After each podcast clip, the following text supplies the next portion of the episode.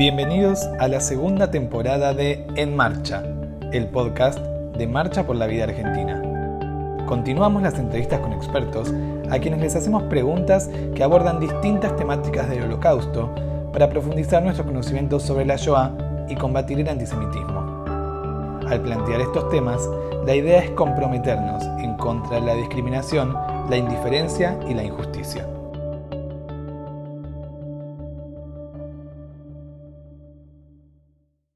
Hola, comienza un nuevo episodio de En Marcha, el podcast de Marcha por la Vida Argentina. Hoy nos acompaña Javier Ostrovsky. Cursó sus estudios de Historia del Arte en la Universidad de Palermo. Investiga sobre temáticas vinculadas al Holocausto y lleva adelante el proyecto Estudiar Shoah que pueden encontrar en Instagram. Se reconoce a sí mismo como un narrador de historias. Hola Javier, bienvenido. Hola Javi, ¿cómo estás? Muy bien, muchas gracias por sumarte a nuestro proyecto.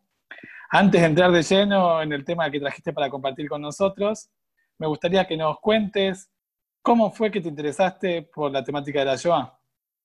Bueno, ante todo lo que te quiero decir es que para mí es un honor participar de este podcast porque admiro a todos los que eh, hablaron durante los episodios anteriores, son todos referentes importantísimos, los escuché a todos y además lo vengo recomendando a todo el mundo que puedo, que, se comunica conmigo, digo, tienen que escucharlo porque es fantástico.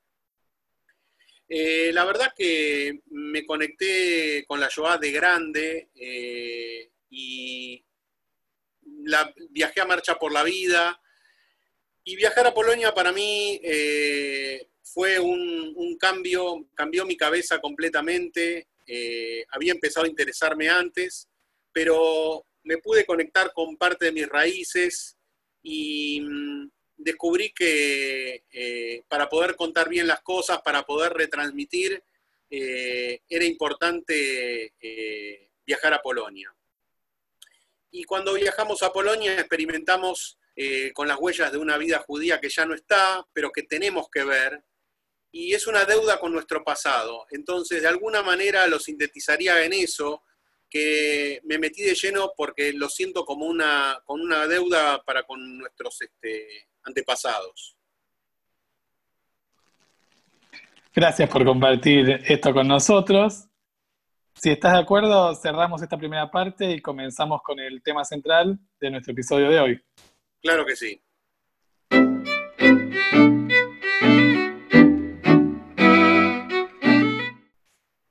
Lo primero que tengo que pedirte es que nos cuentes a qué llamamos arte.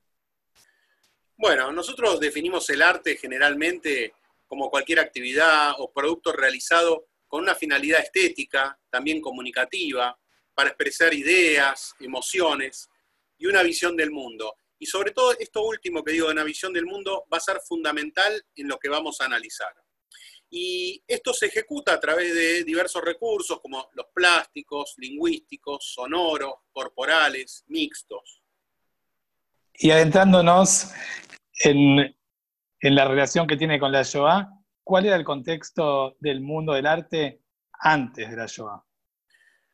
Bueno, en Europa, desde fines del siglo XIX y comienzos del siglo XX, los artistas plásticos habían empezado a cuestionar el mundo artístico academicista, y se empezaron a organizar en grupos independientes de arte. Lo que querían ellos era abandonar el concepto de imitar la naturaleza. Entonces empezaron a poner el énfasis en la subjetividad como motor de la creatividad artística.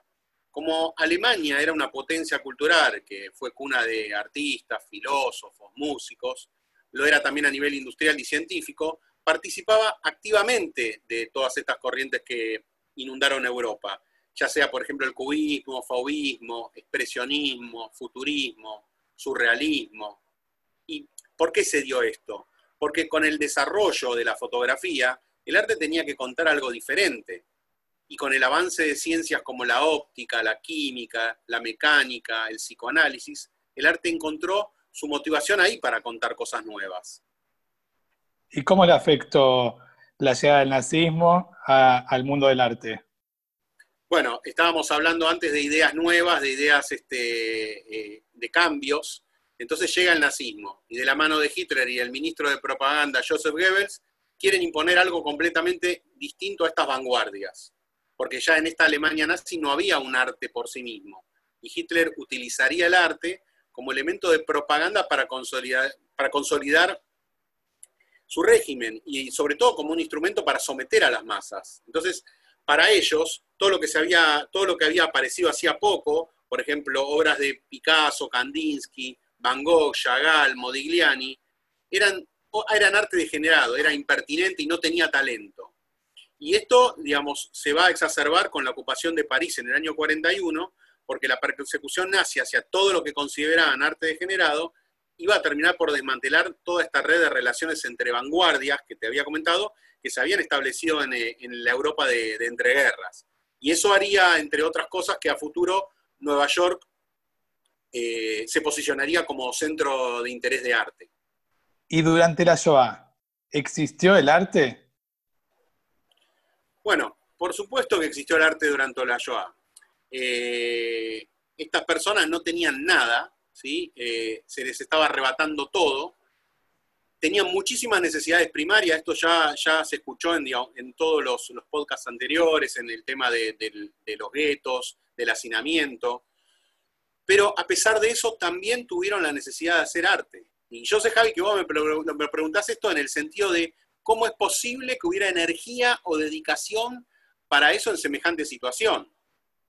Y lo cual me lleva a responderte también acá, ¿para qué crea el ser humano obras artísticas? La realidad es que el hombre hace arte desde hace unos 40.000 años y la idea eh, acá, digamos, la finalidad es enfrentar la angustia que le ocasiona encarar algo desconocido, algo que no entiende y algo que sobrepasa los límites de, su entendimiento. Eh, y la verdad es que los judíos que vivían en las grandes metrópolis europeas estaban perfectamente integrados a la sociedad, participaban activamente de los movimientos culturales. Entonces, en ese contexto eh, era que participaban los, los judíos dentro de, esas vanguardias. Por ejemplo, eh, yo antes mencioné que había cubismo, expresionismo, surrealismo. Bueno, en ese contexto es que estaban insertos eh, los artistas y en conclusión, lo que te puedo decir es que no hay un arte del holocausto. Lo que hay son artistas que abordaron el holocausto como temática, que lo hicieron según los cánones de las escuelas a las que pertenecían y que están ubicados temporalmente entre 1933 y 1948. ¿Y dónde encontramos este arte? Bueno, se desata la Segunda Guerra y para los judíos empiezan los encierros en los guetos, luego las deportaciones para lo que después sería la solución final, y antes de esto, paralelamente, estaban los que huyeron o estaban en países aún no invadidos, es decir, los refugiados. Vamos a ir primero con el tema de, los guetos. Para los que están en los guetos, por ejemplo, en algunos casos los trabajos eran encargados por los líderes eh, judíos. Algunos artistas trabajaban clandestinamente usando materiales tomados de tareas oficiales que tenían como artistas o dibujantes o fotógrafos. Por ejemplo, en el gueto de Lodz, que estaba comandado por el, el Judenrat, que era Jaime Rumkowski, había un departamento de estadísticas en el que trabajaban dos fotógrafos. Uno era Henrik Ross y el otro era Mendel Grossman.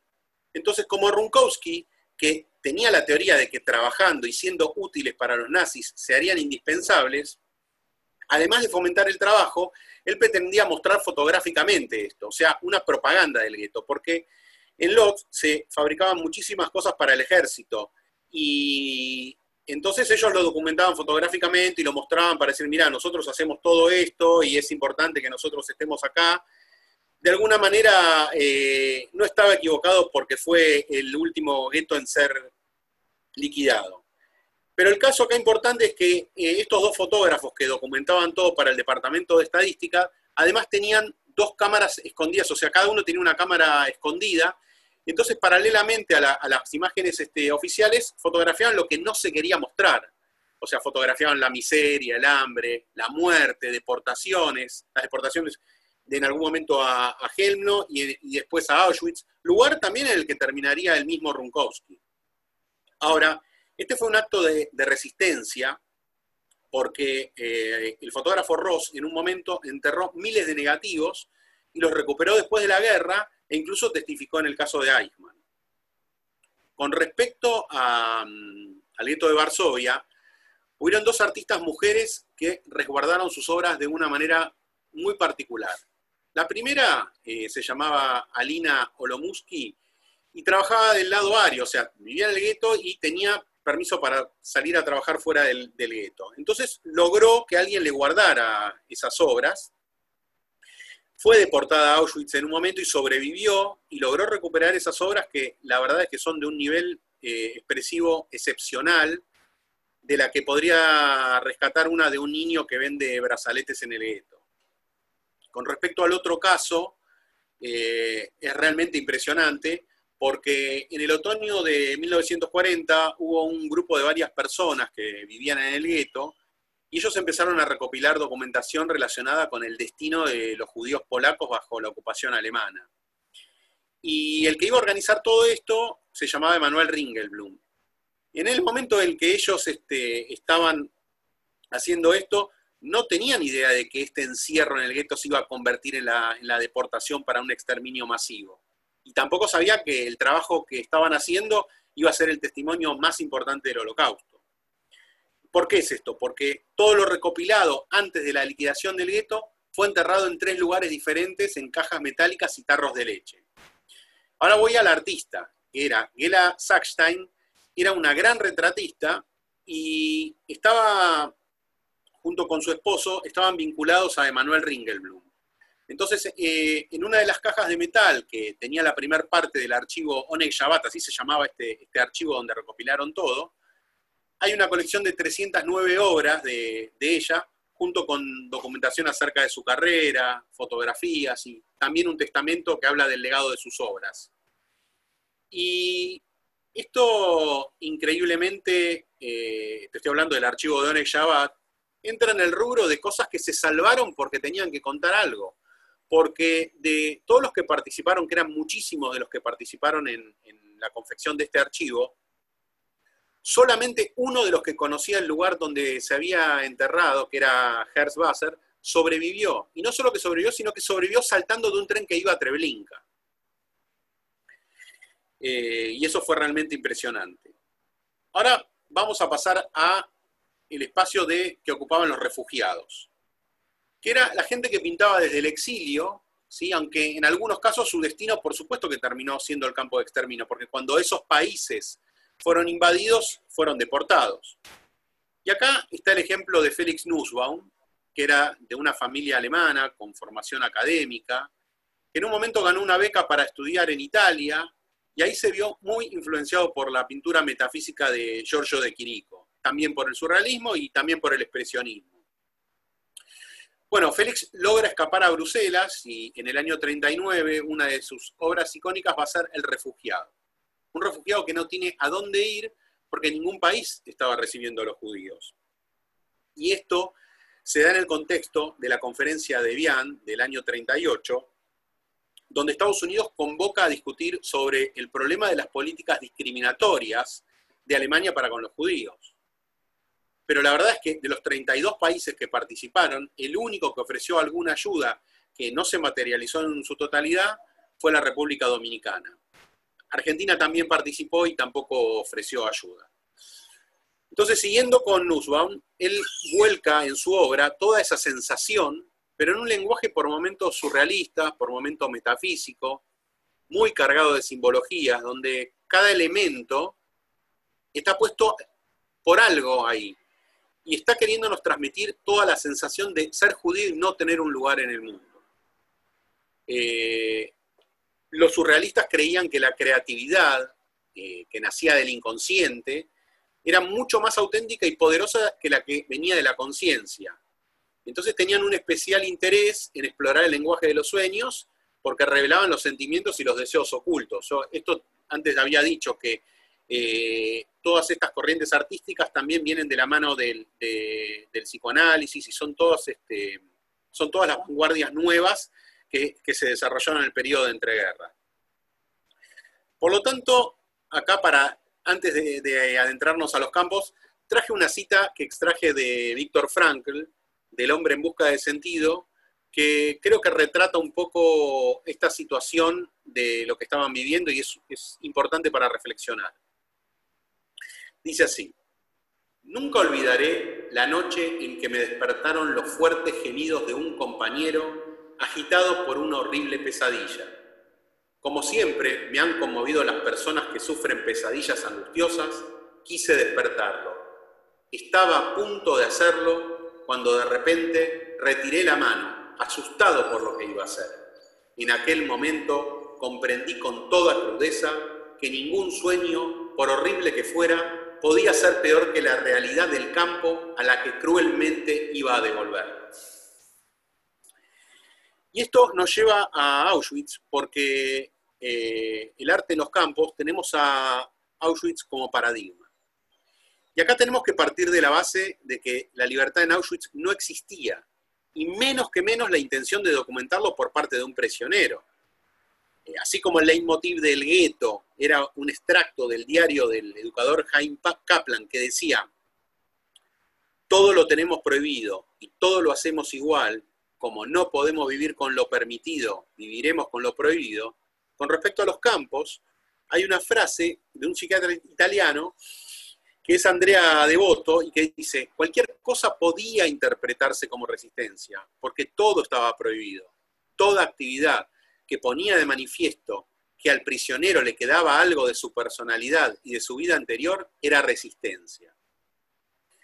Entonces, representar lo que pasaba en el campo durante la misma época del funcionamiento del, mismo, tenía que ser sí o sí de manera clandestina, porque el castigo, si te llegaban a encontrar algo de eso, era perder la vida. Los mismos judíos, por no asumir ese riesgo, muchas veces destruían sus propias obras. Eh, Mario Sinai siempre hace referencia al testimonio de un sobreviviente que era Roman Frister, pero que para este caso solo basta con usar el título del libro. Y el libro se llama La gorra o el precio de la vida. Y acá podría tranquilamente ser un dibujo o el precio de la vida, porque si salían a, a formarlos en fila a la mañana y a uno le faltaba la gorra, directamente eso ya era pena de muerte. Con esto que vos decís de que los artistas destruían su propia obra, ¿Cómo obtuvimos las imágenes, los dibujos que conocemos hoy? Bueno, por ejemplo, en el año 47 encontraron adentro de una botella 22 hojas, esto en, cerca de, los crematorios, 22 hojas que habían sido arrancadas de un cuaderno. Estaban adentro de una botella, no estaban en blanco, sino que tenían muchísimos dibujos. Y las autoridades del, memorial de Auschwitz lo iban a llamar con el tiempo el cuaderno de bocetos de Auschwitz. Bueno, en principio, a mi juicio, eh, está mal llamado bocetos porque el boceto es un dibujo preliminar que después va a ser llevado a una obra más grande. Y acá el que lo hizo desde el vamos, lo hizo así porque los materiales con los que contaba eran muy limitados. Porque los medios más utilizados eran el lápiz, la tinta, la carbonilla, crayones y acuarelas. Y la mayoría de los cuadros y dibujos eran chiquitos y con pocos colores. Y lo particular de este caso es que eh, es de un autor desconocido, aunque están firmados como MM, es que estos son los únicos dibujos clandestinos que muestran el destino de los deportados en el campo, eh, bueno, en la parte del campo de concentración y la parte del exterminio. Muestra escenas de la vida cotidiana, trabajos forzados, los castigos, se ven escenas de exterminio masivo e incluso retrata hechos históricos específicos como una rebelión que se dio el 7 de octubre del año 44. Y el que lo enterró lo hizo sabiendo que era la única posibilidad de hacer que sus dibujos fueran un gran testimonio. Por eso no son bocetos, sino que es un trabajo final que entierra eh, para dar testimonio. Y solamente es comparable con el, con el álbum de, Lily Jacob, que es, que es un, eso da para un capítulo aparte. Entonces, esto en realidad significa que el resto de, los que conocemos hoy, de, las representaciones que hoy en día que conocemos por del campo, se hicieron en posguerra. Y por supuesto que, entran también en el marco de lo documental o testimonial. Eh, entonces, no, la diferencia es que unos se hicieron eh, mientras el campo estaba en funcionamiento y otros se hicieron apenas terminó la guerra. Y aunque los orígenes y circunstancias de los prisioneros eran diferentes, existieron temas comunes y repetidos. Por ejemplo, ¿cuáles? Bueno, por ejemplo, vistas del campo, eh, alambres de púa, la entrada con, las vías, las torres de vigilancia, las barracas. Esas van a ser temáticas repetidas en muchísimas personas, eh, siendo casi un símbolo, se podría decir. De la misma manera que la representación de las deportaciones, elecciones, hambre, castigos, torturas, salidas al trabajo y escenas de sometimiento en el trabajo. Y ojo que con que los temas sean repetidos, no quiero decir que todo sea igual, es que cada uno a su manera y desde su punto de vista representó su vivencia. Por lo tanto, tenemos que darle la entidad que se merece cada uno de ellos. Y todo esto, como dije, es testimonial o documental, y lo voy a analizar en profundidad un poquito más adelante, porque te quería contar que en Auschwitz había un museo. Esto parece algo increíble, se llamaba Lager Museum, y había sido creado por decisión de Rudolf Hoss, que era el comandante desde el principio. Y ahí acumulaban lo que habían expropiado de los alrededores del pueblo y también algunos objetos de los deportados. Y como el lugar cumplía una función de taller, los nazis hacían trabajar ahí a los, presos que consideraban como artistas calificados. Entonces los hacían hacer obras eh, bajo el gusto particular de ellos y después las enviaban a, sus familias o las regalaban a altos funcionarios que, que venían de visita al campo. Imaginemos por un momento que era como una tienda de souvenir para ellos. Y la gran mayoría de estos presos eran eh, presos políticos polacos porque se dio en el principio del, campo. Ahora, así como habíamos hablado de trabajos oficiales eh, en, el, gueto de Lodz, en, dentro del campo también había tareas oficiales. Y acá entraría la figura, por ejemplo, de Julian Brase, que fue el encargado de retratar a los prisioneros en la unidad de identificación fotográfica. Son muy, muy conocidas, todos conocen esas fotos que están divididas en tres y que viene una, una de frente, una de perfil y una de tres cuartos. Bueno, las hacía todas esta misma persona, que era un prisionero, y se conservaron 40.000 fotos. Y esta persona también trabajó bajo las órdenes de Mengele y fotografió a a muchos pacientes que eran víctimas de los experimentos médicos. Ahora, eh, en Birkenau, en Auschwitz-Birkenau, había un sector que se llamaba Campo de las Familias, al que en el año 1943 habían mandado 10.000 judíos en dos tandas de 5.000 cada uno y provenían del campo de Teresín. Eh, particularmente estos, estas dos tandas de, de 5.000 no pasaron por la selección y estaban todos juntos. Y en ese campo de las familias habían armado en una de las barracas un espacio para niños. Entonces los chicos pasaban todo el día ahí con actividades organizadas por personas que hacían de maestros para ellos. Y ahí estaba Dina Gotlebova, que aunque parezca increíble en, ese, en esa barraca, pintó en el interior escenas de la película Blancanieves de Disney porque la película se había estrenado en el año 37 y ahí estábamos en el año 43. La verdad que muchísima gente desconoce esta historia y desde hace muy poco hay un gran documental y que está en español hecho por Aaron Cohen de México, a quien hoy puedo considerarlo un amigo y trabajó realmente 10 años entrevistando gente en diferentes lugares del mundo y la verdad que es brillante y para los que lo quieran buscar se llama Paraíso en Auschwitz.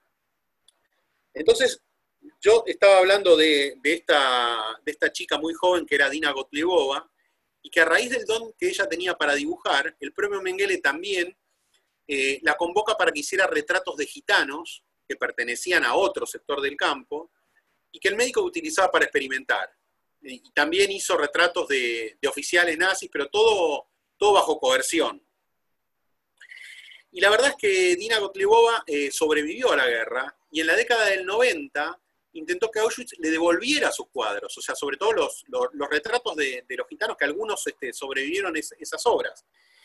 Y lo más increíble es que no se los devolvieron, y, no solo eso, sino que le dijeron que, de hecho, si existiera un dueño de las obras, el dueño de esas obras era Mengele. Y se armó, la verdad, que una disyuntiva muy difícil de, resolver, y Dina falleció en el año 2009 sin poder recuperarlos. Eh, esta historia es terrible. Y en relación al campo de las familias, también había eh, un niño que se llamaba Yehuda Bacon. Eh, era un chico de 14 años, tenía habilidades para el dibujo y se había formado en Teresín con artistas conocidos que estaban en ese gueto. también eh, se salvó y de hecho vive, aún vive, y mm, obra suya se utilizó en el juicio Eichmann.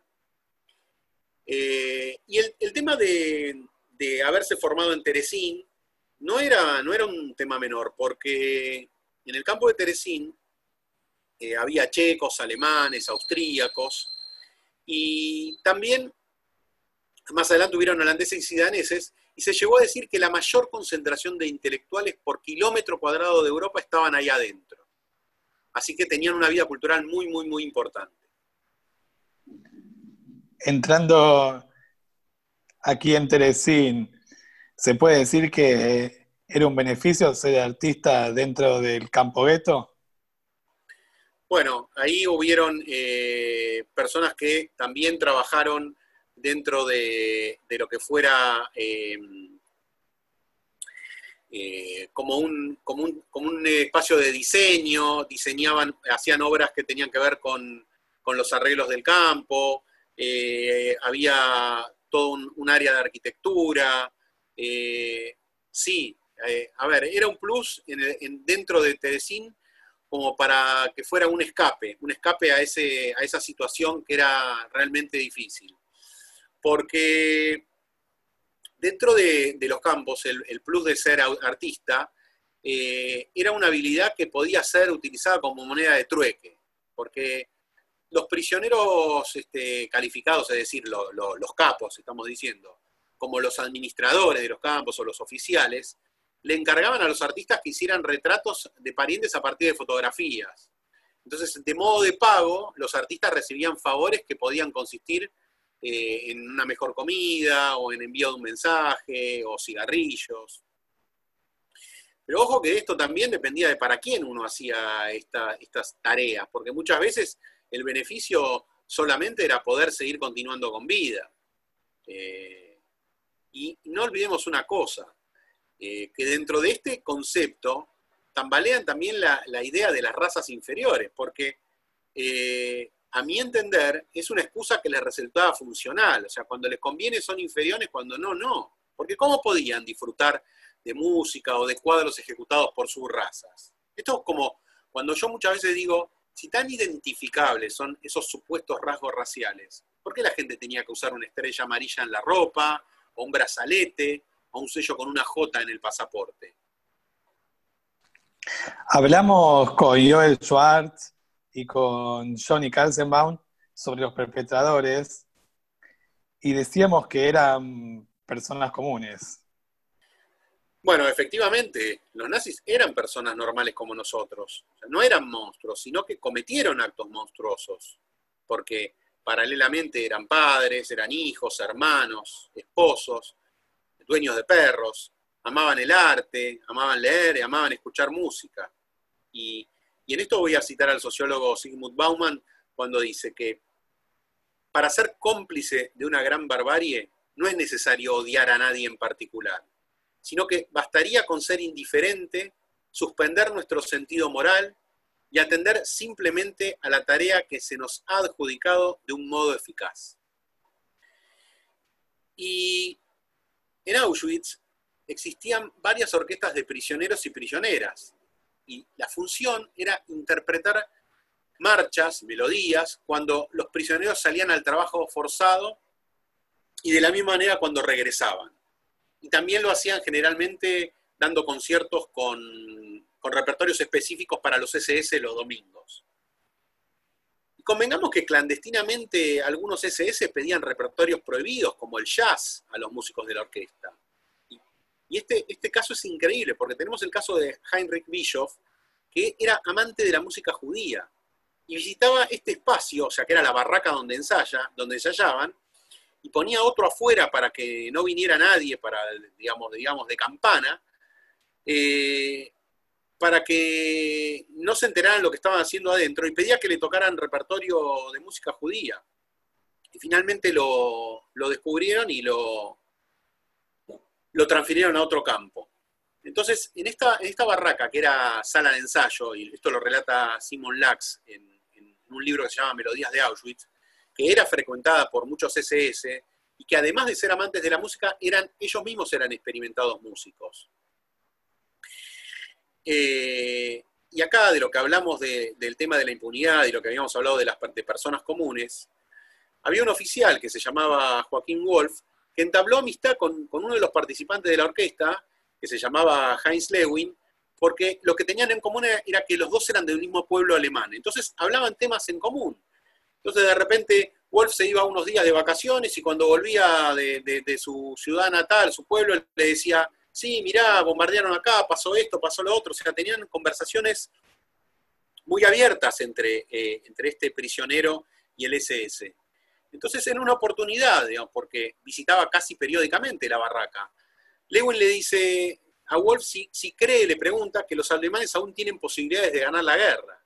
Y Wolf le contesta que no, pero que de todas maneras, según las órdenes del Führer, ningún prisionero tenía que salir vivo de lugares como ese. Pero bueno, si eso llegara a suceder, igual a ustedes los judíos nadie les va a creer. Y a nosotros nadie nos va a pedir que rindamos cuenta. Entonces, se da una sensación terrible de impunidad, porque va desde lo más alto hasta lo más raso de los funcionarios. Y ya que me, me gusta contar historias y que estamos hablando de personas normales que cometieron actos anormales, mezclado con un plan de dominar el mundo, y en el caso de que esto no sucediera igual lo creería. Te voy a contar un dato que engloba todo eso y además incluye el arte, que es el tema central de lo que venimos hablando. Cosa que Hans Frank era un jerarca nazi, fue abogado de Hitler y fue nombrado gobernador general de la Polonia ocupada en el año 39. Entonces se convirtió así en un jefe indiscutido de todo ese territorio hasta el final de la guerra. Ahora, Frank eligió como lugar de residencia el Babel, que es nada más ni nada menos que el castillo medieval que había sido sede de los reyes polacos. Y está en Cracovia y lo ven todos cuando van a marcha, porque está en el, casco antiguo de la ciudad. Ahora, como ellos habían invadido Polonia, específicamente buscaron hasta encontrar obras de arte que pertenecían a una familia que se había exiliado a España y que las había ocultado. Entonces se encuentran las obras, se encuentran algunas de las obras, y él se lleva al Babel un cuadro de Da Vinci que se conoce como la mujer del Arminio. Y acá tengamos en cuenta que hay solamente 21 Leonardos repartidos en el mundo y ninguno estaba en Alemania. Entonces se lleva también al Babel un Rembrandt y un Rafael. Todo eso para tenerlo en su castillo e impunemente sentirse amo y señor de la Polonia ocupada y poder este, admirarlos. Bueno, el Rafael no se recuperó nunca. Y el Da Vinci se lo lleva con él al escapar hacia Alemania luego de la derrota, y cuando lo recuperan tenía una marca de una huella, o sea, una marca de una bota en, arriba del cuadro. Y Frank, que tenía un conocimiento impresionante del arte y la literatura, que además dije que era abogado, es decir, tenía plena capacidad de discernir entre el bien y el mal, y es por esto que muchas veces cuando hablamos de los nazis hablamos del mal absoluto.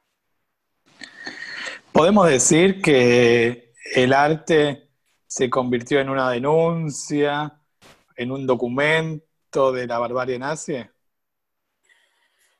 Totalmente, Javi, porque eh, el arte, el arte eh, también fue para documentar, 100% para denunciar, testimonial. Y este tal vez fue el acto más noble de estos artistas, que es el de dejar testimonio, porque acá eh, no es algo que lo hicieron solo por ellos, sino que eh, denunciaron a todo el mundo, denunciaron al mundo todo lo que había sucedido y lo hicieron por todos. Es decir, muchas veces ellos pusieron en riesgo su vida, pero para, decir lo que le había pasado a todos. Esto está muy claro y está muy ejemplificado en, algunos diarios, sobre todo el diario de Salman Gradowski, que fue un sondercomando y que fue encontrado también este, enterrado cerca de los crematorios.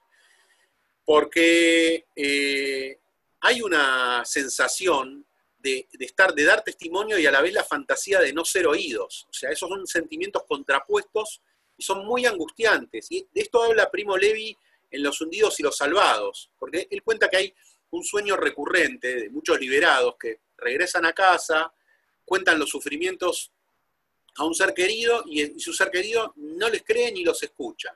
Y después hay otra variante del sueño que es todavía más cruel, y es que el interlocutor se daba vuelta y se alejaba en silencio, se alejaba hablando solo. Eh, entonces, acá, eh, si las temáticas eran, como venimos diciendo, personas, eventos, espacios, lugares, voy a traer, digamos, para englobar esto, un, artista que conjuga prácticamente todo lo que venimos hablando hasta ahora y que se llamaba David Oler. David Oler nació en, en 1902 en Varsovia y estudió ahí Bellas Artes. Entonces pasó por Berlín y después terminó en París trabajando en el diseño de afiches de películas. Y eh, con la invasión a Francia es arrestado en el año 43, pasa por, por el campo de tránsito de Drancy y ya en marzo de, ese año, el 2 de marzo del 43, ya está en Auschwitz. Ahora, inmediatamente los oficiales nazis notaron las, habilidades y el talento artístico que tenía Oler, porque además David Oler hablaba fluidamente varios idiomas, por ejemplo, polaco, ruso, yiddish, francés, inglés, alemán. Entonces, obviamente, los alemanes le pedían que escribiera cartas para enviar a sus familiares, estaban decoradas con ilustraciones y con una caligrafía muy, muy, muy impresionante. Por lo tanto, digamos, eh, acá te voy a comentar que la capacidad de hablar varios idiomas y de comprender el alemán en particular fue un elemento muy importante para la supervivencia, porque los SS desde el principio asumieron que todas las órdenes que ellos daban tenían que entenderse y se tenían que obedecer de inmediato.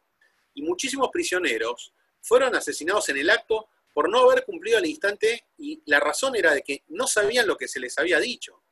Eh, y esto sucedió especialmente con los que no sabían yiddish eh, y más específicamente con todos los, que, todos los griegos que habían sido deportados de, Salónica, que fueron muchísimos. Eh, entonces, siguiendo con David Oler, es seleccionado para trabajar en el Sonderkommando. Para aclararlo a, quienes no lo saben, el Sonderkommando eran cuadrillas de prisioneros que tenían la tarea de retirar los cadáveres de las cámaras de gas, cortarles el pelo, quitarle los dientes de oro, luego incinerarlos en los hornos y finalmente deshacerse de las cenizas. Entonces, él estuvo en una etapa de 20 meses haciendo esa tarea, estando día a día en el centro mismo de la, fábrica de la muerte, por lo tanto, su testimonio es realmente diferente. Eh, y con esto no estoy menospreciando los testimonios de otros sobrevivientes, pero lo que pasa es que los alemanes llamaban a los Sonderkommando los portadores del secreto, porque cada determinado tiempo los mataban y renovaban las cuadrillas solamente por el mero hecho de lo que habían visto. O sea, e, e, era demasiado comprometedor lo que habían visto, entonces había que matarlos y renovar las cuadrillas. E incluso desde, desde, mayo del año 44, cuando empieza la, deportación masiva de, los judíos húngaros, la vivienda de los sondercomandos pasó a estar arriba de los crematorios, o sea, ellos vivían en los altillos de los crematorios. Y antes de esa fecha, vivían en un bloque cerrado que estaba aislado y monitoreado. Entonces, ¿qué pasa cuando lo que viste es realmente tan impresionante, que sos consciente que tenés que testimoniar todo lo que vos viste, que hablas seis idiomas, pero no encontrás las palabras en ninguno de ellos para describirlo? Oler salió de, los campos absolutamente convencido de que tenía que prestar testimonio, y apenas terminada la guerra hizo una serie de unos 70 dibujos 100% documentales. Entonces ahí muestra la brutalidad de los, campos, de los campos con los prisioneros, muestra los castigos, las torturas, escenas cavando fosas comunes, el transporte de cadáveres, la sala de desnudarse, la cámara de gas, la manipulación de los muertos, el corte de cabello, la extracción de los dientes de oro, autopsias, y también se ven muchas situaciones que nosotros hoy conocemos como el proceso del engaño. Eh, incluso va a mostrar de cómo fundían los lingotes de oro a partir de, los dientes que extraían, y esto era en el crematorio 3, que había una fundición de oro.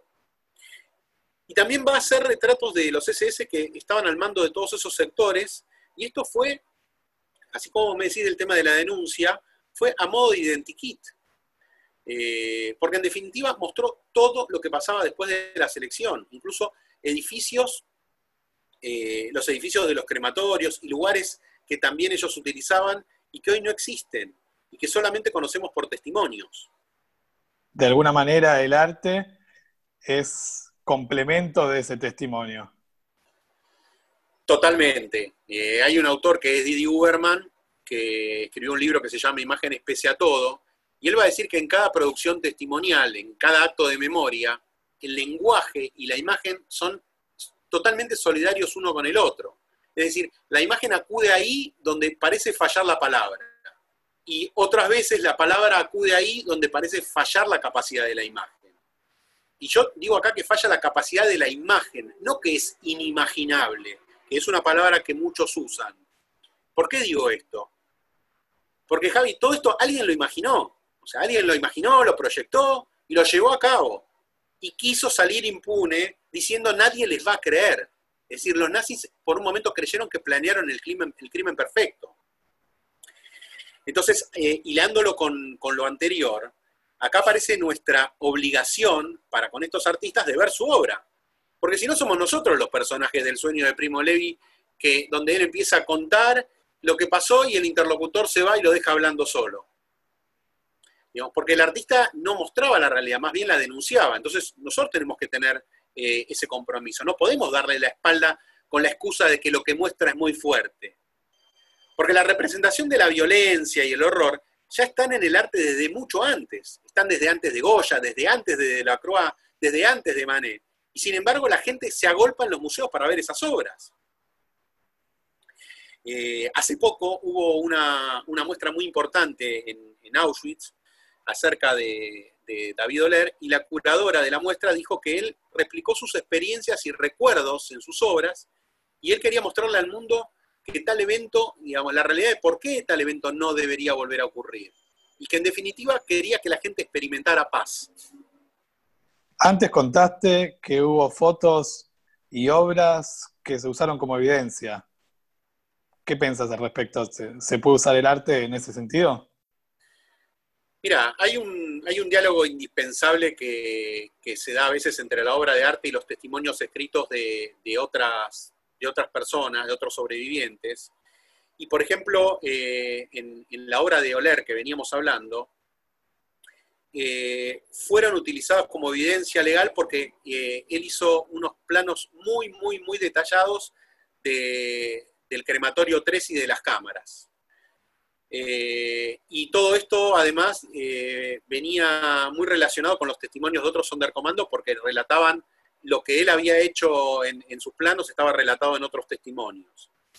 Por lo tanto, el historiador eh, Robert Jan Van Pelt, que fue testigo experto para la defensa en un juicio que hubo entre David Irving y Debra Lipstadt, que fue en el año 2000, eh, usó las obras de Oler para probar la existencia de las cámaras de gas que hubo en Auschwitz.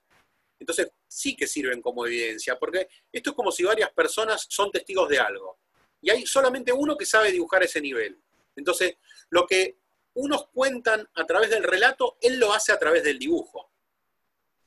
Vamos a recomendar la película Negación, la pueden encontrar en Netflix, sobre este caso de, de Deborah Lipstadt y cómo utilizaron entonces los dibujos de David Oler. Para ir cerrando el capítulo, ¿qué reflexión puede aportar el abordaje de la Shoah desde el arte? Eh, bueno, todos sabemos que los millones de vidas que se perdieron en la Shoah y cómo desapareció todo un bagaje cultural impresionante y es como que hay un mundo perdido. O sea, nos consta que los nazis eh, destruyeron sinagogas, destruyeron guetos y que cuando los deportados llegaban a los campos, además de que les robaban todo lo que, todo lo que les servía, paralelamente todo lo que eran documentos, libros de rezo y miles y miles de fotos, miles de álbumes familiares y postales eran quemados en los mismos crematorios. Casualmente, una de las tareas que David Oler hacía era esa, eh, y esto no es que pasaba solamente con los que morían en, los crematorios, esto, esto, esto le sucedía con los objetos de todos los, los, deportados, todos los que llegaban, tanto los que morían como los que se salvaban de la selección. Por lo tanto, se perdieron muchas imágenes de ese mundo perdido del que te hago mención. Entonces, lo que nos llegaron a nosotros fueron fragmentos. Eh, y los sobrevivientes eh, que pudieron trataron de devolvernos algunas de esas eh, imágenes desde el arte. porque todavía permanecían en sus retinas. Muchos retrataron a sus seres queridos mientras tenían frescos sus recuerdos para no olvidar los rostros de, quienes nunca volverían a ver. Y ojalá que con, con, esta última reflexión también haya podido responder por qué es importante volver a Polonia. Fue Javier Ostrowski, a quien nuevamente agradecemos por su participación. Recuerden que pueden seguir el Instagram Estudiar Shoah para seguir en contacto con Javier y recibir información, fotos eh, y meterse en algunos temas que quizás no conocen. Así concluye este episodio. Nos reencontramos la próxima semana en Marcha, el podcast de Marcha por la Vida Argentina.